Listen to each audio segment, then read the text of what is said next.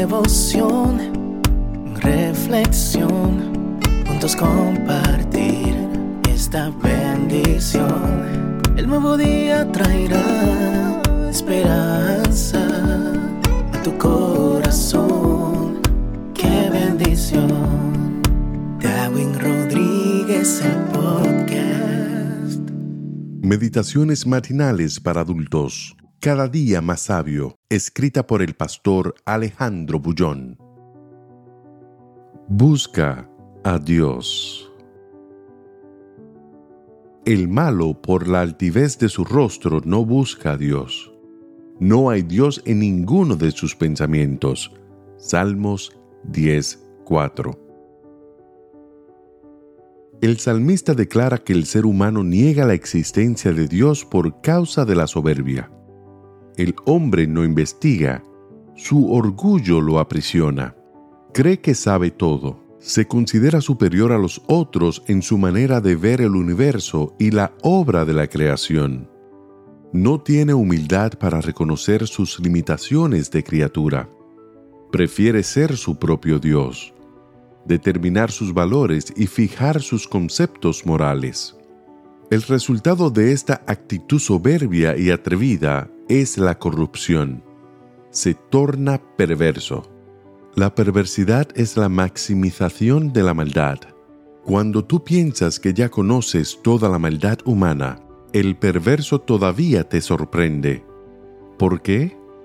Porque el perverso no conoce límites, impone sus propias reglas, decide llamar al bien mal y al mal bien, pone los valores de bajo para arriba ¿Quién determina lo que es moral o inmoral? ¿La sociedad por voto de la mayoría? ¿El gobierno? ¿La iglesia? ¿Cada uno? Todas estas instituciones son muy importantes porque tienen como componente principal al ser humano, que hoy es y mañana no es más. A causa de su temporalidad, la criatura procura algo concreto a que aferrarse. En el fondo de su ser anhela la permanencia, y esa permanencia solo puede encontrarse en Dios. Ahí es donde surge el drama del incrédulo. Él niega la existencia de Dios porque inconscientemente cree que Dios atenta contra su libertad y al mismo tiempo precisa de Él en su desesperada temporalidad.